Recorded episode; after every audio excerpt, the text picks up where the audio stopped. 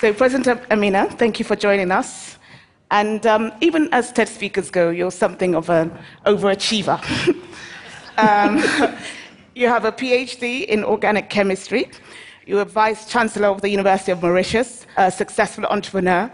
You've won numerous awards for your work in science. And you're the first Muslim female head of state in Africa. And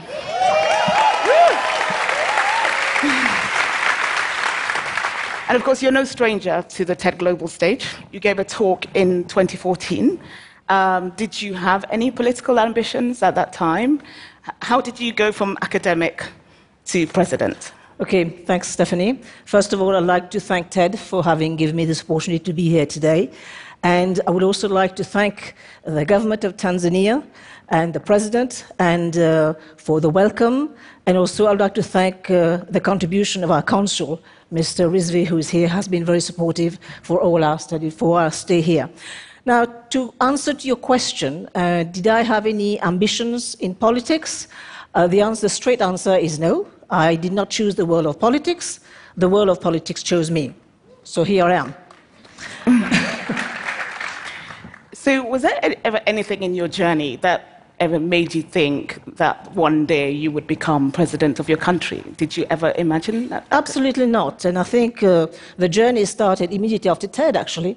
And when I went back, a journalist called me and said, uh, You know, your name has been cited for the President of the Republic. I said, Ma'am, you must be mistaken because I have no ambition whatsoever. She said, No, no, it's very serious. So can you come and tell me this in the form of a, of a, of a, of a declaration? So, okay, you come. So, of course, as good journalists go, the next day I see my TED picture and with my name, Ameenah Gurib-Fakim, for president, a very small interrogation mark.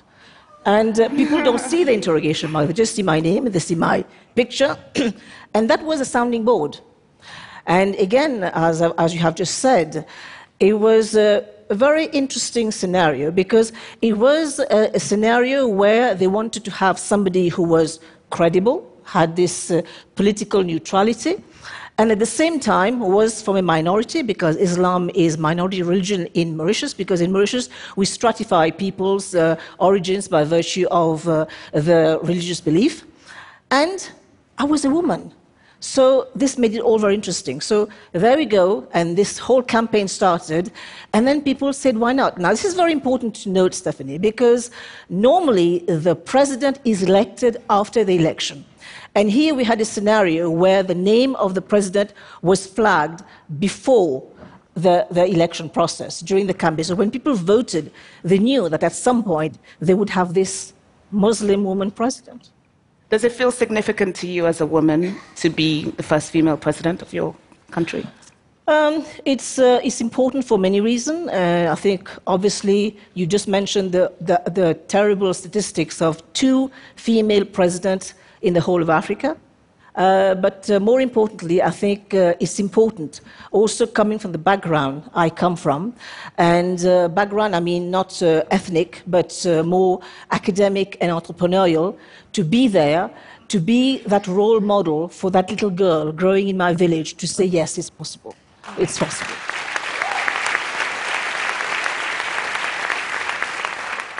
It's also important, Stephanie, while I talk about diversity diversity in the widest sense of the word.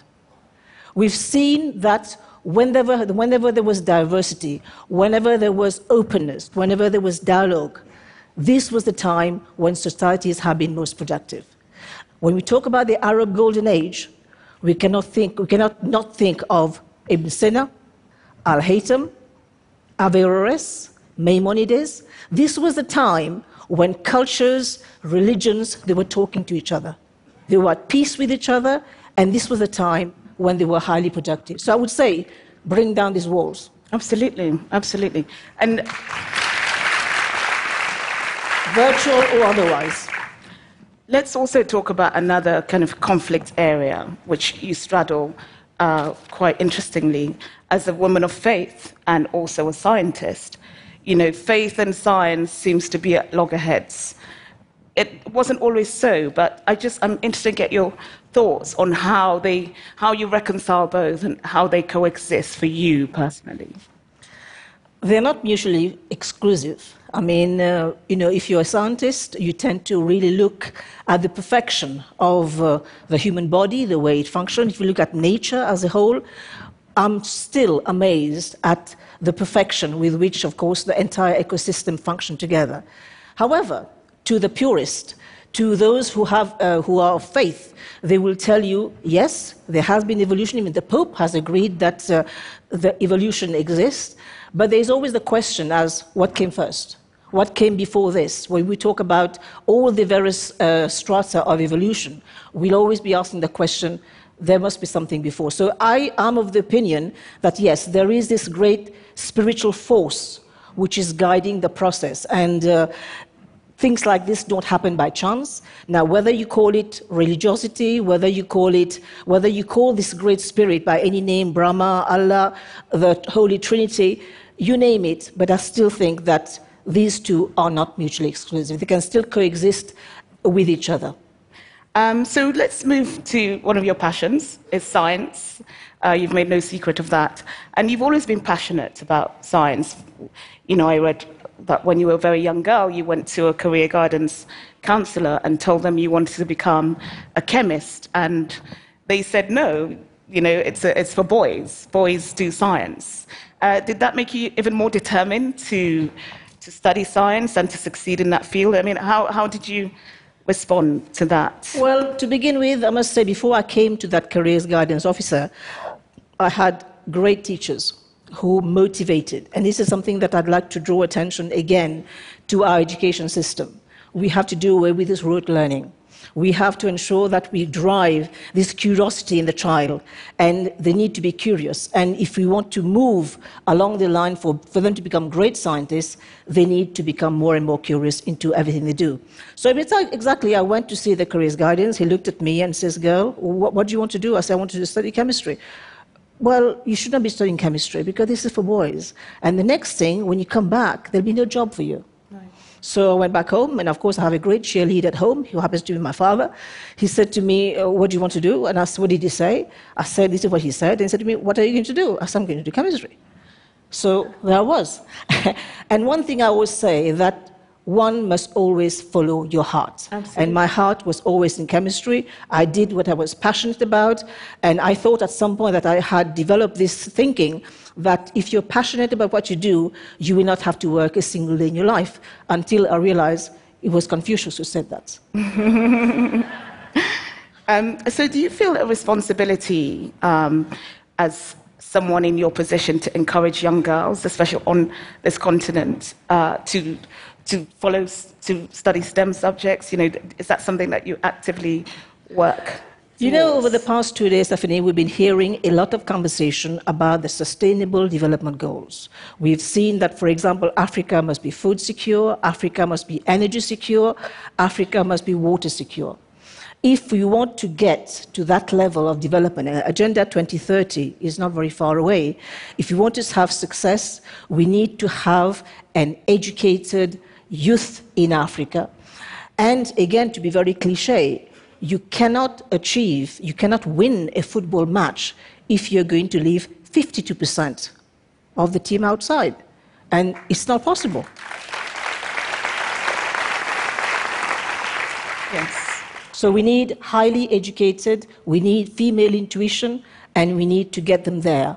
And this is where a great deal of effort has to be done to actually motivate them from a very young age to tell that girl that she can do anything.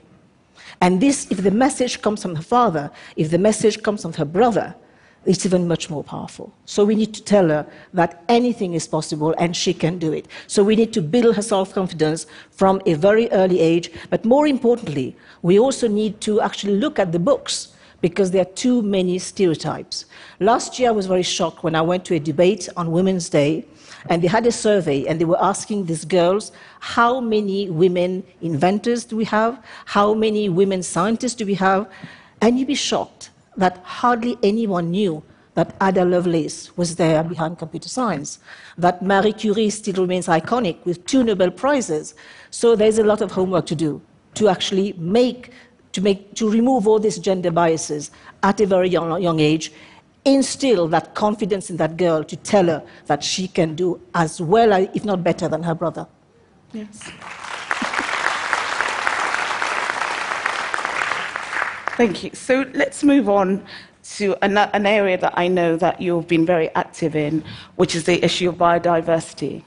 You've been quite clear that this is a, an area that Africa must embrace.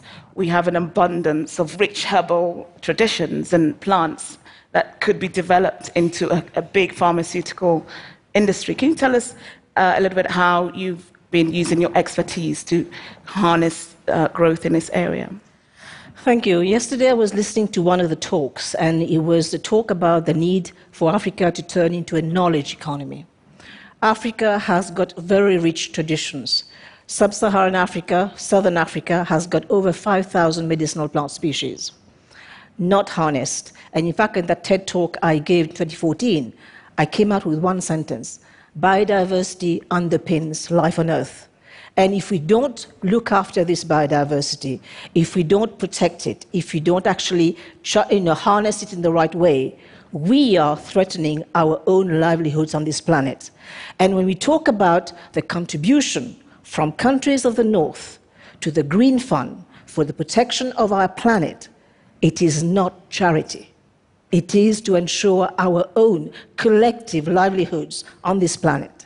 So this is something that must be addressed. Now, again, when you talk about uh, the getting this biodiversity of Africa working for us, you'd be shocked to know that out of the 80, out of the 1,100 blockbuster drugs that we have on, on, the, on the market, only 83 come from, from African plants. Why this is so? Because we are responsible. Us Africans, we don't value our own traditional knowledge. We don't give it the same status as allopathic medicine. Look at what China has done. China has given the same status for traditional Chinese medicine as allopathic medicine as from 2016. Our governments, our people have not documented, have not taken this knowledge seriously. Now, if you want to get serious about Africa becoming a knowledge country, acknowledged country, and acknowledged uh, uh, continent. This is something that we need to address very seriously. We need to start documenting. We need to start codifying this knowledge. And unfortunately, we are racing against time because tradition in Africa is that is the transmission has always been oral. So we need to get our act together and make it happen. So there's really a sense of urgency around this. Yes, yeah. yes, yes. And have you done anything yourself in uh, respect to documenting some of these? Right. I definitely did. Uh, when I started my career uh, in, uh, in academia, one of the first things I did was I documented precisely these plants. And I tell you one thing, it was not perceived to be very serious because here I was, a synthetic organic chemistry, going out there, talking to these grandmothers, documenting the recipes, I mean, seriously, you can't be serious when you start bringing weeds in the lab and say, we're going to be working on these and we're going to get results. So it was really, again, a race against, uh, you know, against prejudice to try and, you know, take people, you know, bring them to the table and say, look, this is very important.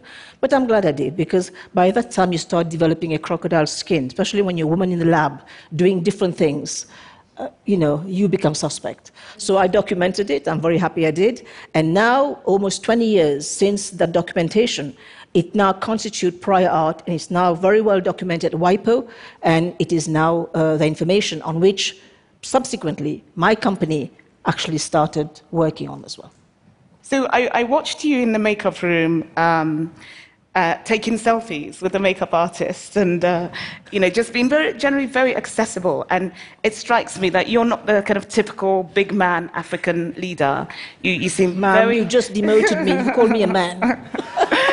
I mean the style.